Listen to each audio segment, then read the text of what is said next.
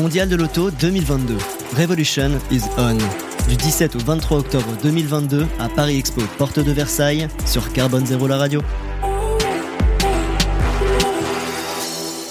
Le mondial de l'automobile édition 2022. Euh, euh, tout de suite, on va parler euh, hydrogène et station de recharge avec Olivier Dess. C'est le directeur général délégué de HRS. Bonjour Olivier.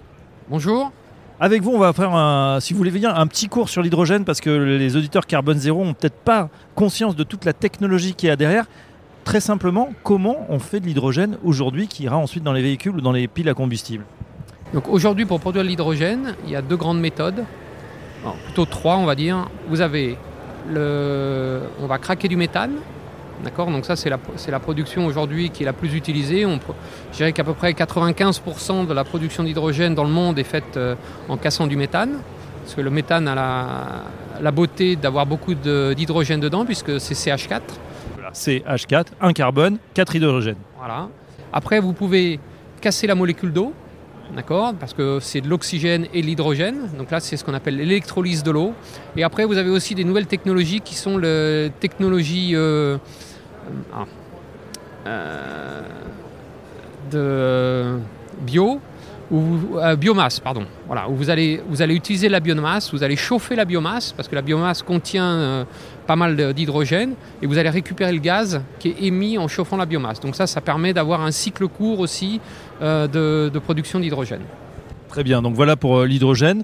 Euh, ensuite, ça sera réinjecté. Il y a plusieurs types aussi de moteurs. Soit on l'injecte dans une pile à, combustible, soit on, fait un, on peut faire un moteur à hydrogène directement? Voilà, donc aujourd'hui, la, technologie la plus développée aujourd'hui, c'est la pile à combustible, où on va récupérer l'hydrogène, on va récupérer donc l'hydrogène qui est dans le réservoir, l'oxygène qui est dans l'air, et en fait en recombinant la molécule d'eau, c'est-à-dire qu'on va prendre de l'hydrogène de l'eau, on refait de l'eau, euh, de l'hydrogène, de l'oxygène, on refait de l'eau, et quand on refait de l'eau, on va générer de l'électricité et de la chaleur, et donc c'est cette électricité qu'on récupère dans le véhicule.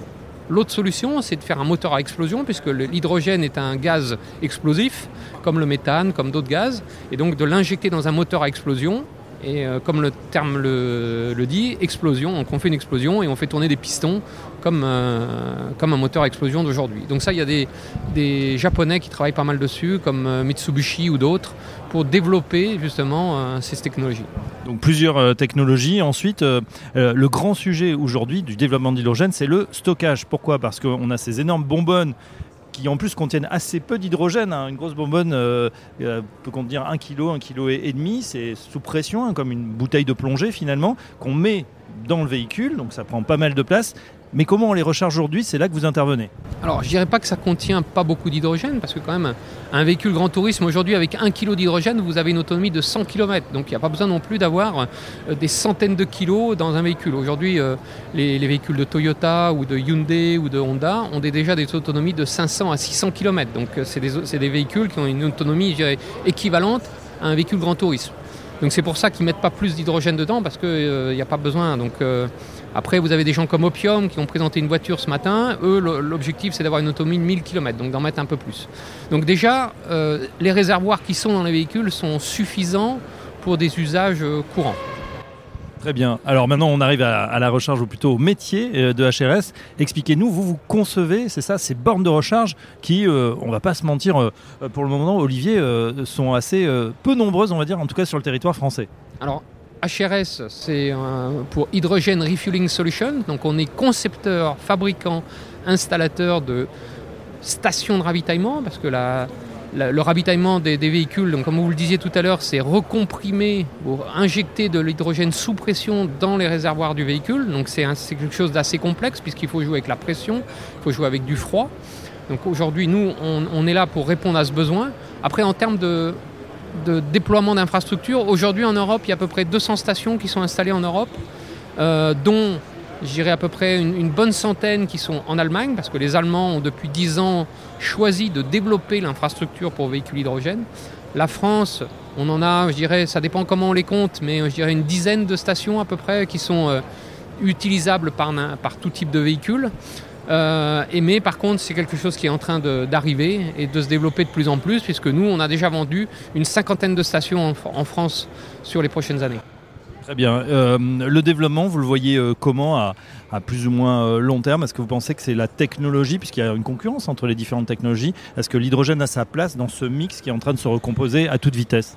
Alors tout à fait, l'hydrogène va faire partie du mix énergétique de la mobilité de demain. Le véhicule à batterie est, un véhicule qui va répondre tout à fait aux besoins de monsieur tout le monde pour faire 100, 200 km par jour, aller de la maison au travail, pour, et s'il peut en plus se brancher au bureau, puisque la voiture, de toute façon, quand elle est au bureau, elle ne roule pas, donc on peut s'en servir pour la recharger. Donc toute tout cette, mobilité, je dirais, grand public, la, la batterie répond tout à fait. Après, pour l'usage intensif, quand vous avez besoin d'un véhicule qui doit être disponible tout le temps ou que vous avez besoin de transporter des charges lourdes, là, c'est là, là où l'hydrogène va répondre aux besoins. Je disais tout à l'heure, remplir un véhicule 5 kg, 5 minutes. Donc euh, les véhicules, par exemple, de, qui sont à côté de nous, de, de chez Avia, euh, ils embarquent 5 kg pour 400 km d'autonomie. je précise, c'est l'équivalent d'un Renault Master, donc un gros, un gros euh, véhicule utilitaire. Voilà, donc ce véhicule, pareil, vous allez pouvoir faire le plein en 5-6 minutes pour 400 km d'autonomie. Donc votre véhicule va pouvoir être disponible tout de suite ce qui est un besoin souvent euh, dans la mobilité lourde. Pareil pour les camions. Aujourd'hui, un camion, c'est 30 kg d'hydrogène pour 400 km d'autonomie. Demain, l'objectif, c'est de doubler cette autonomie. Mais quand on dit 30 kg, c'est de passer de 30 à 80 kg. Donc, c'est pas non plus euh, rajouter des tonnes de charge et donc on garde la possibilité d'embarquer des charges lourdes, ce qui est moins possible aujourd'hui avec des technologies batteries. On a même entendu parler de véhicules beaucoup plus lourds comme les, les bus par exemple, les cars ou bien même les trains. Est-ce que c'est possible, ça sera possible demain? Alors tout à fait, les bus aujourd'hui sont disponibles. Hein. Vous avez plusieurs sociétés. Vous avez la société française Safra qui fait des bus. Vous avez Caetano qui est un portugais. Vous avez des gens comme Vanoul qui sont connus dans le bus. Ou alors Solaris. Tous ces gens-là aujourd'hui produisent déjà des bus à hydrogène et sont, euh, on commence à voir des déploiements. Et puis bien sûr les trains avec Alstom. On a vu le premier train en Allemagne hein, qui est en opération. Donc euh, tout à fait, la technologie hydrogène est vraiment la technologie pour la mobilité lourde. Merci Olivier Des. Je rappelle que vous êtes directeur général délégué euh, de HRS. À bientôt sur Carbone Zero, la radio. Le mondial de l'auto 2022. Revolution is on.